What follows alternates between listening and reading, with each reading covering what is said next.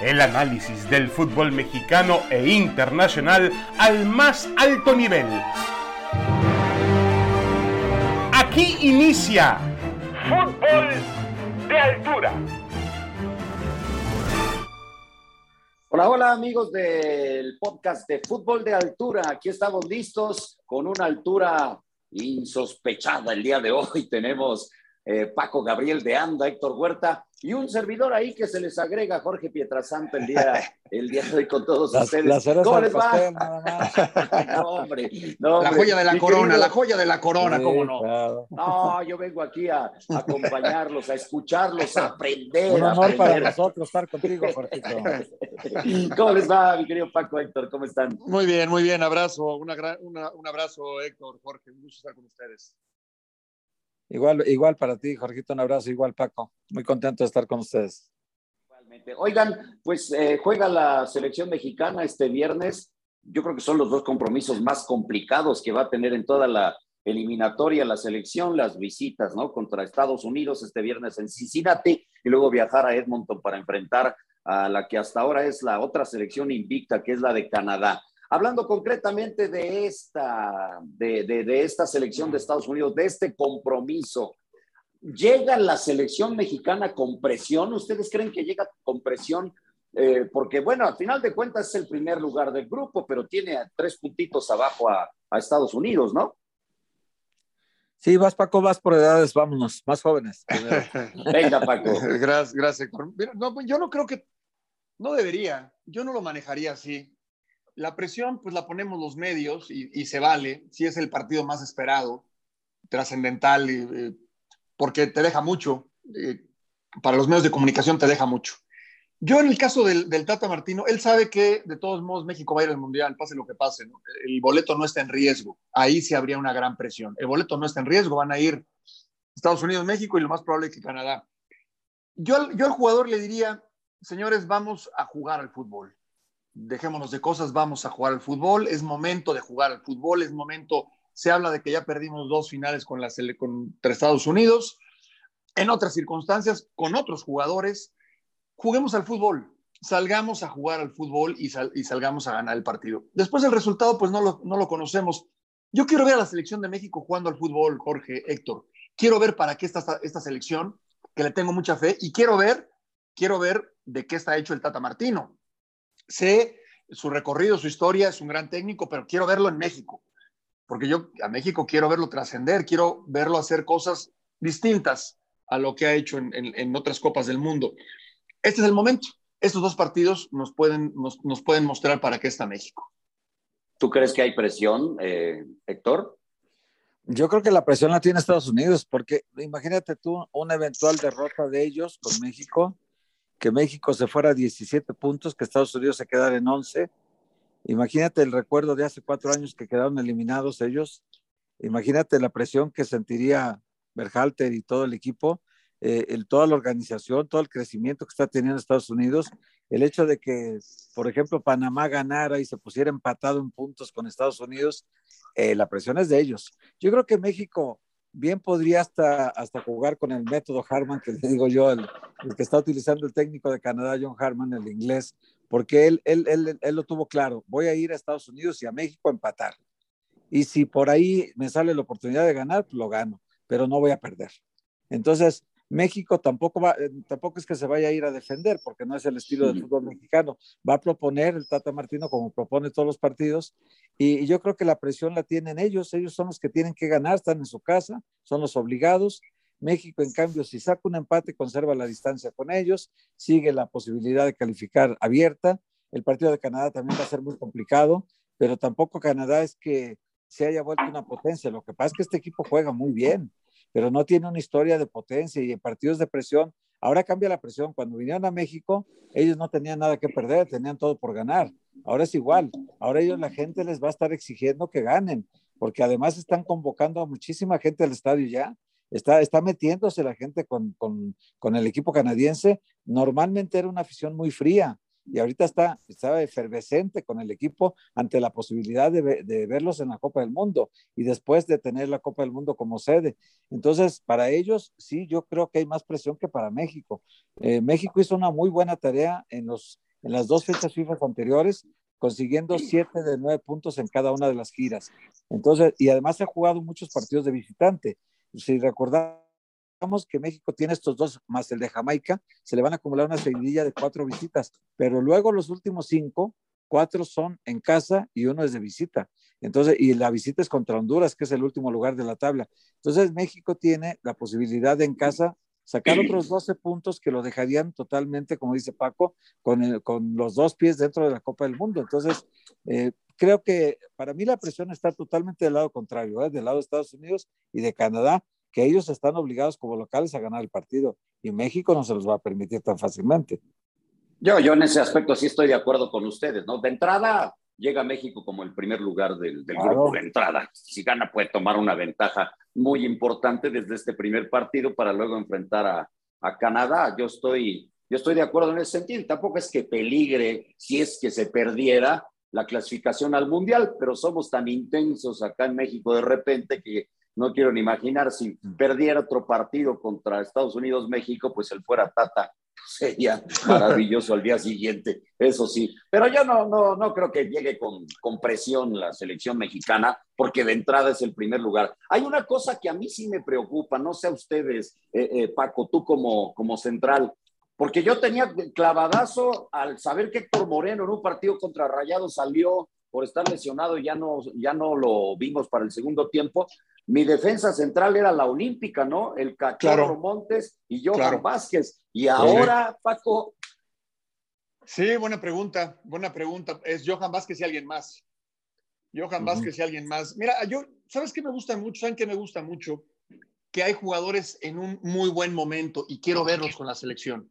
Lo de Ochoa, lo de Johan, lo de Edson y lo de Raúl Jiménez. Y le sumas al Chucky, ¿no? De buen momento. Guardado, que acaba de jugar un partido importantísimo contra el Sevilla, aunque lo perdieron, pero sale de capitán. Son jugadores de trascendencia internacional, ¿sí? No es que atraviesen un buen momento solamente, no.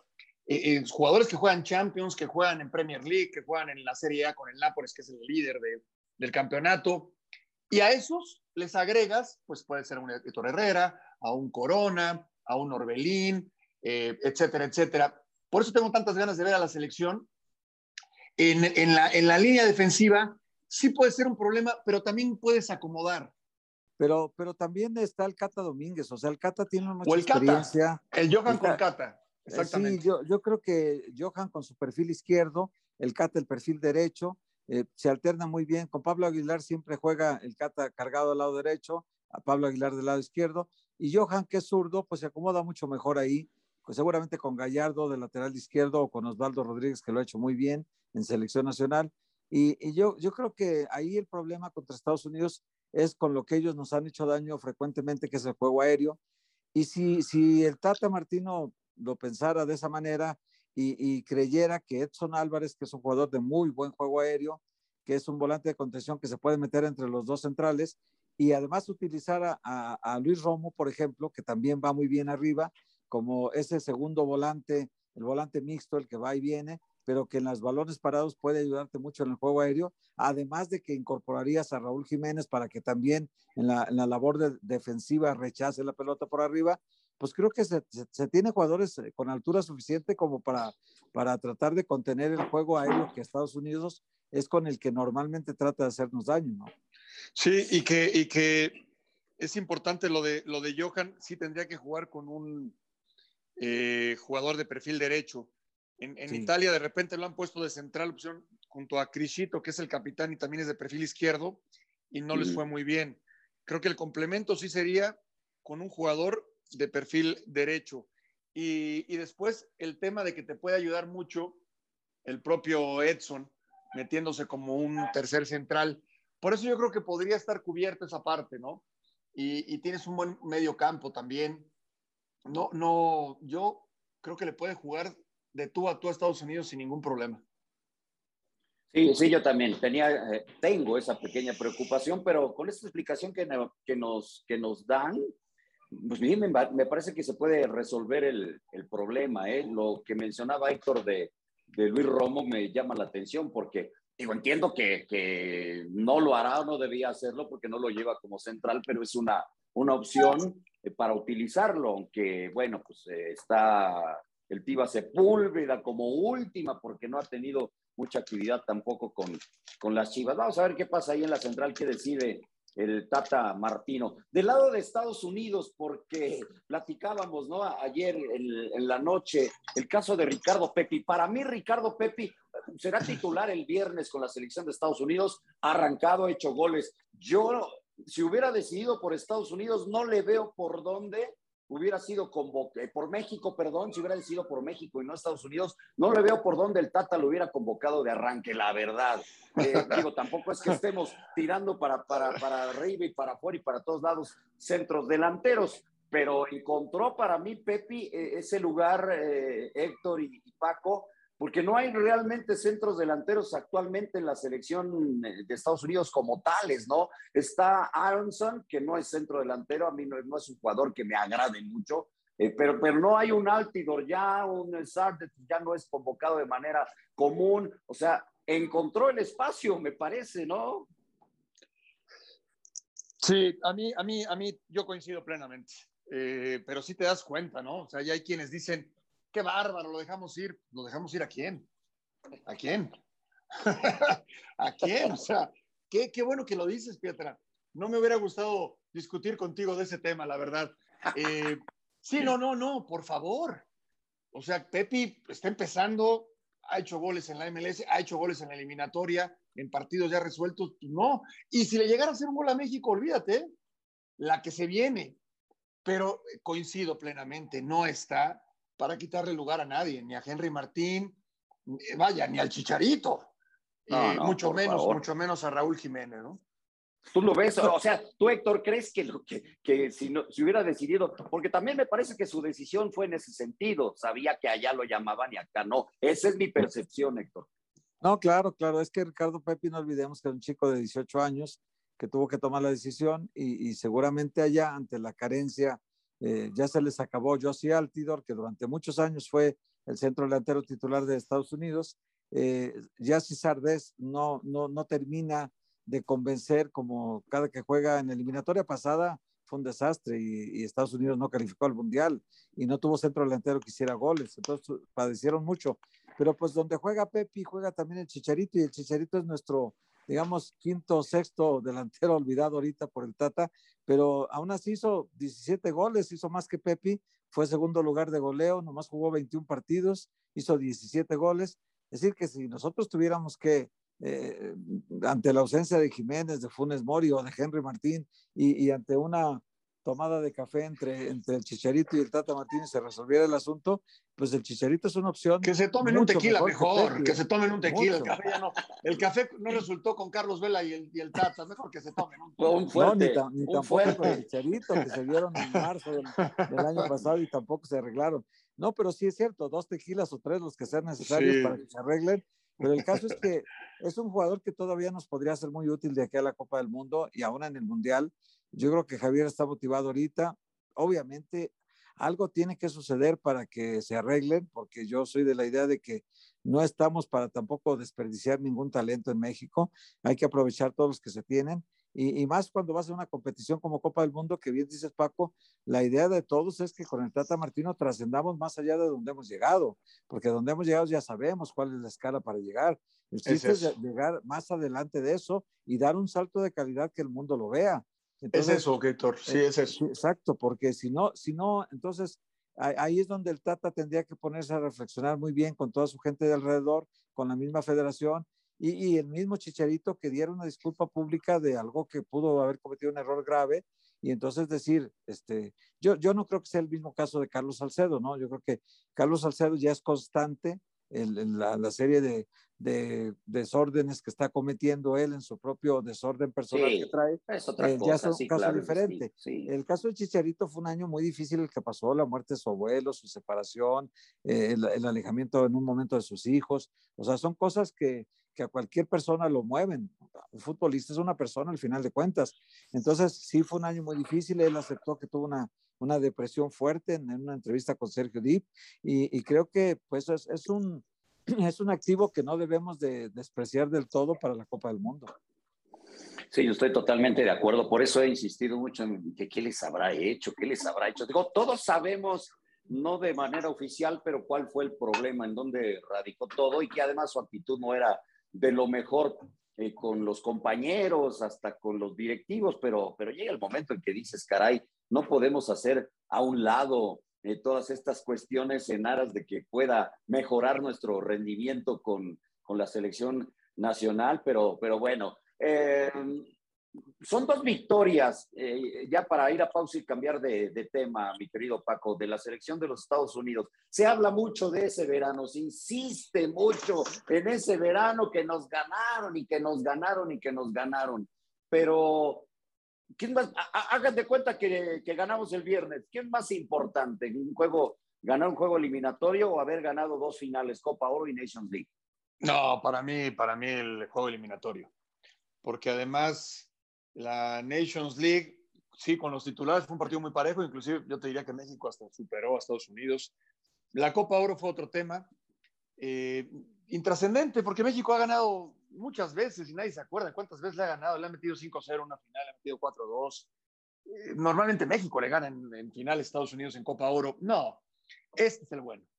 Este es el bueno. Yo aquí, y, y, por eso también lo del Tata Martino, porque para eso se le trajo para dar un salto de calidad, para ir un, paso adelante de lo que otros técnicos han hecho. Y la eliminatoria, pues prácticamente está resuelta, ¿no? Eh, por eso yo, la importancia de este partido, si puedes ganarlo, la verdad, te, da mucho, valida tu trabajo, eh, y si no, no perderlo. Lo que decía Héctor es muy cierto. Sí. El, empate, aunque, aunque, no lo digas públicamente, ¿no? Que no lo hagas público, pero, pero el empate es bueno para México. Es así. Y, y, después veremos. Pero pensando en lo que viene, pensando en lo que viene, porque lo importante es la Copa del Mundo. Eso es, eso es lo más importante y ahí se va a estar y ahí es en donde se tiene que mejorar. Más importante los dos títulos del verano o si México gana este, sería más sector.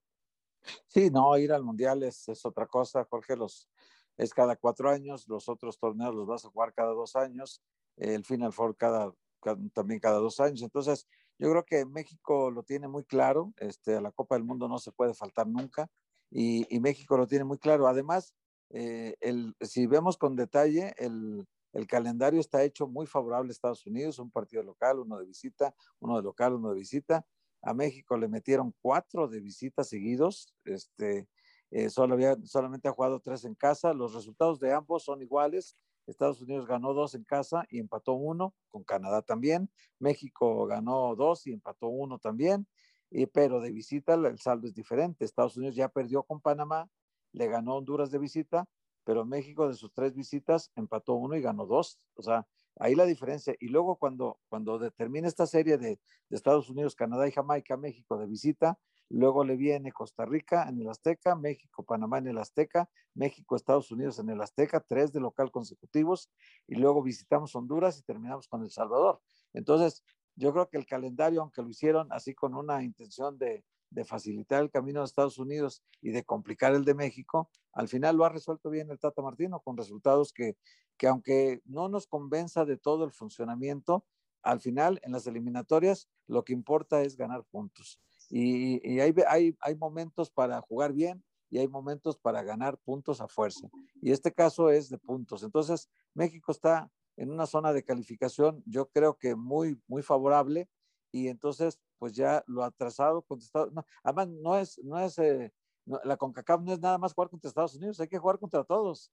Y entonces con Estados Unidos da tres puntos igual que con El Salvador y con Jamaica. Es lo mismo. Sí, sí. Eh, eh, son cuestiones de orgullo ya de, de, esta rivalidad que, que, para mí es más de ellos que de nosotros, ¿eh? porque México lo ve como un rival al que hay que ganarle tres puntos. Ellos lo ven como vida o muerte, ¿no? Para nosotros no. Ah, ¿De verdad? Sí, sí, toda la razón, toda la razón. Eh, nada más para que escuchen, amigos, aquí en el podcast, esto es fútbol de altura y no Iba a decir otra palabra. No, no, no. Calma, calma, no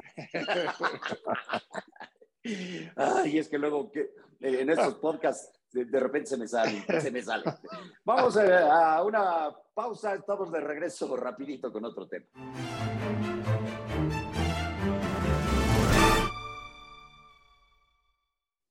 Aquí seguimos, amigos, en fútbol de altura. Paco Gabriel, Héctor Huerta y su servilleta Jorge Pietrasanta. Bueno, vamos a seguir con el tema del Tuca Ferretti, ¿no? El Tuca, eh, con lo que sucedió el otro día, en la conferencia de prensa, cómo se dirigió a la prensa de Monterrey y la repercusión que tuvo, ¿no? Ya sacó también un comunicado el equipo de Juárez. Quiero saber la opinión tanto de Héctor como de Paco en relación a lo que dijo el Tuca, el comunicado del equipo de Bravos de Juárez después de haberse eh, expresado de manera fuerte. Digo, lo voy a decir claro para que la gente que no sabe lo entienda, ¿no? Se refirió a los eh, compañeros de la prensa de Monterrey, se llevan fuertes, se entiende, pero les dijo maricones, ¿no? y ahí vino todo este tema y la discusión y la probable sanción. Vamos a escuchar esta parte de la entrevista que David Feitelson le hizo al Tuca y lo platicamos.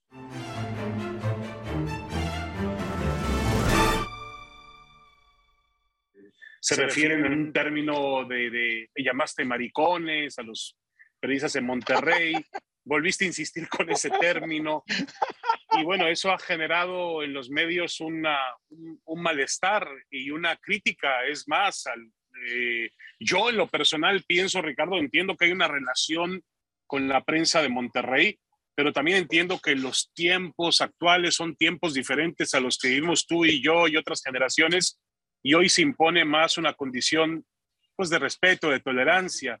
Eh, por eso te pregunto si tienes algo que decir al respecto. O sea, la verdad tiene razón, David. O sea, tú y yo somos personas muy antiguas. Por ejemplo, yo para conectarme contigo me costó un trabajo tremendo, porque yo no tengo este Twitter, no tengo redes sociales, no tengo Instagram, no tengo esto, no tengo, no tengo nada. Que a lo mejor las palabras sí, obviamente, los términos que utilizaste fueron inapropiados en su momento. Sí, a lo mejor te compro la palabra y sí la acepto, inapropiados. Y voy a tener más cuidado cuando vaya la próxima vez a una entrevista en Monterrey. O sea, tener más cuidado con esto.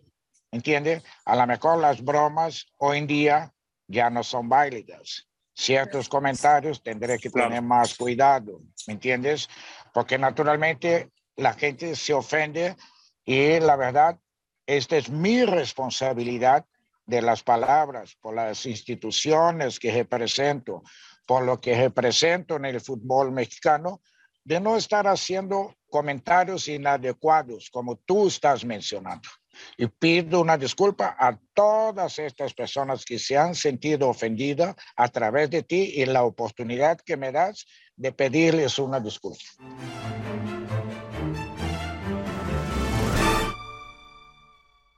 Ahí están las, las declaraciones, eh, mi querido Héctor Huerta, del Tuca Ferretti. A mí, de entrada, me, sí me molestó un poquito que, empiece con la risita, ¿no? La risita. Ya después platicaremos de este tema, pero quiero saber tu opinión, Héctor, con respecto a todo lo que se ha suscitado de las declaraciones o de lo que dijo el otro día el Tuca Ferretti.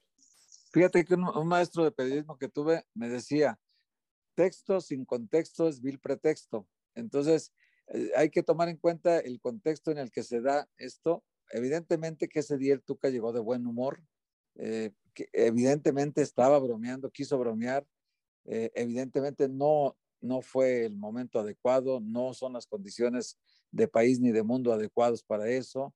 él se va a dar cuenta, este golpe es duro para que se dé cuenta que que eh, uno debe ser muy cuidadoso, pero igual se le fue a él, se nos puede ir a cualquiera de nosotros. Yo creo que es un cambio, eh, que, una evolución que está viviendo el mundo en, eh, la que, lo decía ayer Richard Méndez en otro podcast que tuvimos, decía Richard Méndez que hay que dar un tiempo para la transición porque a las personas mayores nos cuesta más trabajo adaptarnos a este lenguaje inclusivo que entre los jóvenes se está reclamando todos los días y que han sido luchas de, la misma sociedad, el empuje de la misma sociedad, pidiendo igualdad, pidiendo eh, respeto, tolerancia, eh, o sea, cambiando el mundo, realmente cambiando el mundo desde dentro, es decir, viene empujando una fuerza muy grande de los jóvenes que piden este cambio y, creo que el mundo lo tiene que hacer, ¿no? Por ejemplo, esta lucha feminista que, que es muy válida y que además están, están tomando posiciones que deberían de haberse elevado hace mucho tiempo, esto de, de ir erradicando poco a poco el machismo, eh, en fin, muchas expresiones que son no solamente de, del mundo, sino que en este país están muy arraigadas y que hay que ir poco a poco viviendo una etapa de transición. Y eso es en lo que en el Tuca Ferretti y en mucha gente de, de nosotros ya, la, la gente mayor, tenemos que ir eh, aprendiendo día con día a que el lenguaje tiene que ser muy cuidadoso y tiene que ser muy respetuoso hacia, hacia el entorno, ¿no? Porque vivimos finalmente en una sociedad y el Tuca, evidentemente, hoy ya se da cuenta que se equivocó y que se equivocó fuerte y que no es el fútbol. O sea, aquí ya no es, no es que tú le mientes la madre al árbitro, no es que tú te peleas con la tribuna y se dicen de cosas, o que él echa gritos en un entrenamiento y, dice palabras altisonantes, no es que este mundo donde ya te refieres a, las mujeres de una manera, cuando su presidenta y dueña del equipo es mujer, eh, si te refieres a, gente que tiene otro tipo de preferencias sexuales, pues evidentemente te van a, te van a brincar por ahí. Entonces, sí tienes que en el, en el lenguaje inclusivo ser muy cuidadoso en este tiempo. Creo que lo va a aprender, tampoco es como para ponerlo en el cadalso y cortarle la cabeza, porque también esa parte es la que, la que eh, vivimos, parece que todavía queremos poner a la gente en la piedra de los sacrificios y, cortarle la cabeza y sacarle el corazón. O sea, sí cometió un error, sí va a merecer una sanción, seguramente habrá una multa, seguramente podría haber hasta eh, castigo de partidos, pero, pero al final de cuentas, eh, en el fondo no es, un mal, no es una mala persona, no es un mal tipo, no es una persona que, que, que habitualmente, y él lo dijo, yo no soy homofóbico, yo, yo, él tiene hijas, tiene nietas, o sea, el Tuca es una persona que, que dentro del fútbol todos lo conocemos, que tiene esas dos, dos dualidades de su personalidad, ¿no? De repente puede ser un encanto y de repente puede ser una fiera, ¿no? Entonces, pero es parte de su personalidad. Eh, ahora, bueno. lo, que, sí, el lenguaje sí tienes que ser más cuidadoso, él y todos nosotros en esta época. Sí, sí, totalmente. Yo, de muchos años, los tres de conocer al Tuca Ferretti, en lo personal he vivido de que me correté para sacarme de un entrenamiento o que vayamos por un campo abrazados eh, platicando. O sea, esa es, eh, la personalidad del Tuca Ferretti. Pero, Paco, a mí, eh, desde que vi las, las declaraciones aquellas del Tuca, cuando empezó, hay viejas, ahí sí dije, ay, ay, ay, creo que el Tuca se está equivocando. Y todavía le siguió. Entendemos perfecto por qué fue el, mundo ha cambiado mucho, yo entiendo también lo que dice Héctor, yo estoy con eso, para mí es positivo, no, muchas otras cosas no. Este cambio en el mundo sí es positivo, a mí me sacaba mucho de onda cuando era eh, niño y dentro del bullying que, que se daba, que ni siquiera sabíamos que esa palabra se aplicaba en ese sentido hace mucho tiempo, pero a mí me caían gordos los que iban encima del de gente que se estaba pasada de peso, que a lo mejor eh, se veía que podía tener una, una tendencia homosexual o cosas así. A mí me molestaba mucho que, que la gente se metiera con ellos, ¿no? Eh, y, y, hoy veo muy bien que esta situación mejore. Pero eh, lo del Tuca también es comprensible por, por la gente que ya estamos más grandes, el Tuca más que nosotros, ¿no? Pero tú, ¿cuál es tu opinión, Paco? Porque hay quien dice, Dionisio decía el otro día, no, y hasta siete partidos de castigo. Yo le dije, oye, tranquilo, Dionisio, tranquilo, ¿qué te pasa? ¿Qué opinas, eh, Paco? No, no, no. A ver, es que la verdad, poco que agregar a lo que han mencionado tanto Héctor como tú, que lo han explicado muy bien y que coincido. Eh, tú agregas algo que para mí también me, brincó, porque yo se lo tuve que explicar a, mis hijas, ¿no? El por qué suspendieron al Tuca. Eh, de entrada, cuando dice las viejas, ya ahí ya vamos muy mal. Ahí ya vamos muy mal. Ahí ya vamos muy mal. O sea, el Tuca, a mí me gusta cuando dice primero las damas. ¿Se acuerdan? primero las damas. Eso es ah, bonito. y luego se enojó, se enojó, pegó en la mesa y se enojó porque no le hacían caso. No, es que yo quiero. No, no, no. Primero las damas y si no me levanto. Eso no hay problema. Y, y si dice palabras altisonantes, no hay problema. Sí se salió por, por totalmente del contexto, totalmente, ¿no? Dijo viejas, luego dijo los maricones y luego dijo los machos. No, o sea, el Tuca fue mal, peor y, peor imposible. Yo iría más allá, yo iría más allá. Tú dices cuando tú de niño, Jorge, Y, tú imagínate que esos niños que le hacían bullying a, niños que agredían, ¿no? Le hacían bullying al niño pasado de peso o al niño con otras preferencias sexuales y demás. Si los hubieran educado los papás, oye, respeta a tus compañeros, respeta a tus compañeras, no lo hicieron. Entonces, hoy queremos corregir cosas que nunca se corrigieron. Hoy queremos evitar que en el estadio griten a alguien que quizás toda su vida en su casa escuchó que decían, no, las viejas para allá y las viejas tienen que estar allá y no conviven, y las viejas a planchar y a lavar. Entonces tú trata de corregir a un tipo que creció así y que se toma cuatro cervezas y, y dice, yo, yo voy a gritar lo que yo quiera. Es imposible. Hay que corregir a los niños y a las niñas y estamos en una gran oportunidad. Para mí el cambio es maravilloso, porque además tengo hijas. Maravilloso. La igualdad, el ser incluyentes, perfecto. A mí, si México hace o no hace la Copa del Mundo, si lo castigan y no hace la Copa del Mundo, me da lo mismo me da lo mismo. Para mí es más importante que la sociedad mejore. Y este era un gran momento. Creo que, la, creo que eh, en Juárez se quedaron cortos, porque sí tenía que haber una sanción. Sí. Lo de siete partidos, yo no, nosotros no somos jueces. Perdón, Dionisio, mi querido. Nosotros no tenemos por qué decir que sean diez partidos, cadena perpetua al Tuca. Pues no, no nos corresponde. Sí nos corresponde aportar una opinión para que la sociedad mejore. Y la, y la, y la liga también se quedó corta y la liga también se quedó corta, porque te das cuenta que los alcances, los alcances de, de Miquel Arriola son cortos.